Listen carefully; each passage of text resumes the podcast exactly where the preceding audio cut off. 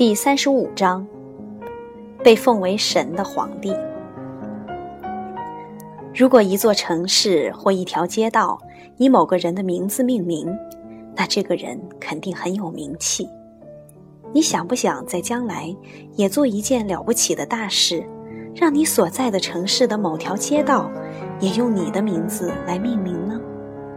试想一下，如果一年中的某个月份是以你的名字命名的，那么以后的日子里就会有成千上万的人不断的写下和说出你的名字。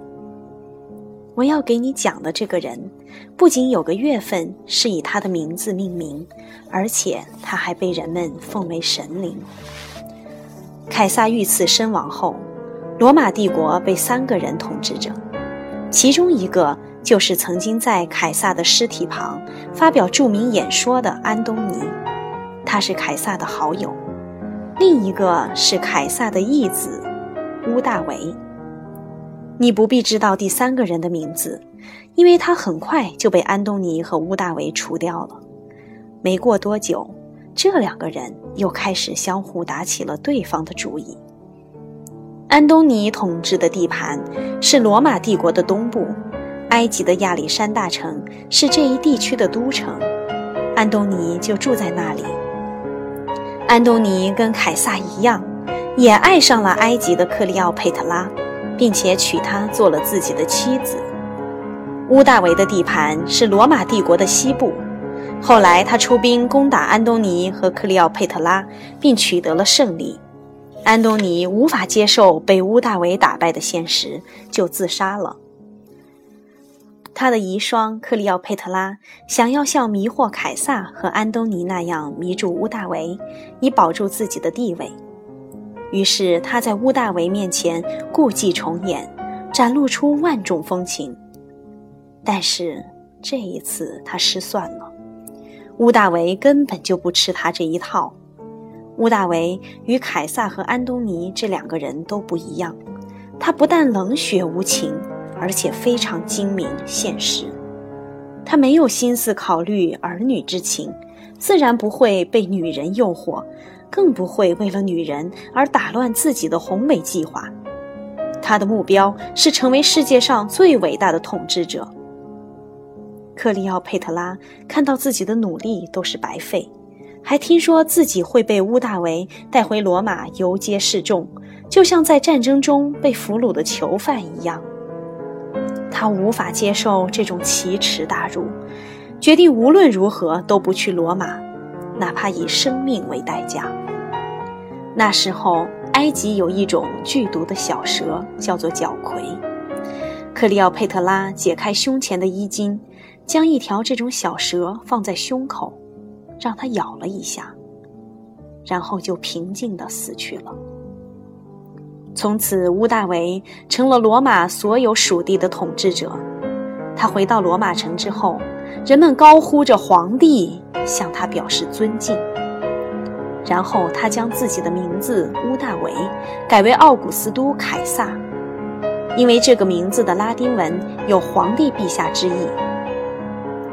罗马人是在公元前509年废除国王的，而屋大维称王的这一年是公元前27年。从这一年开始，罗马有了皇帝。皇帝拥有比国王大得多的权利，因为国王只统治一个国家，而皇帝统治着很多国家。屋大维，此时我们应该叫他奥古斯都凯撒。他成为罗马帝国唯一的领袖时才三十六岁。这个庞大帝国的都城是罗马，它有着不可替代的地位。奥古斯都凯撒要把罗马建设成为最美丽的城市，于是大兴土木。那些用砖造成的古老建筑物都被拆毁了，取而代之的是雄壮富丽的大理石建筑。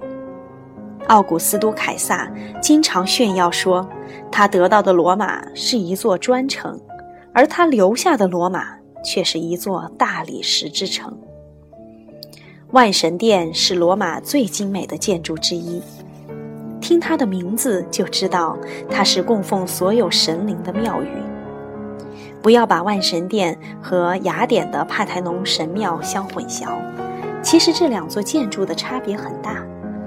帕台农神庙的名字来源于雅典娜的别称，而万神殿的名字来源于意为所有神灵的两个单词。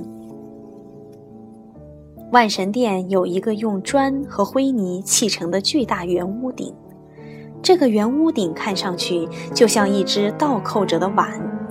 正中有一个名叫天堂眼的孔，万神殿里唯一的窗户就是这只睁开的眼睛。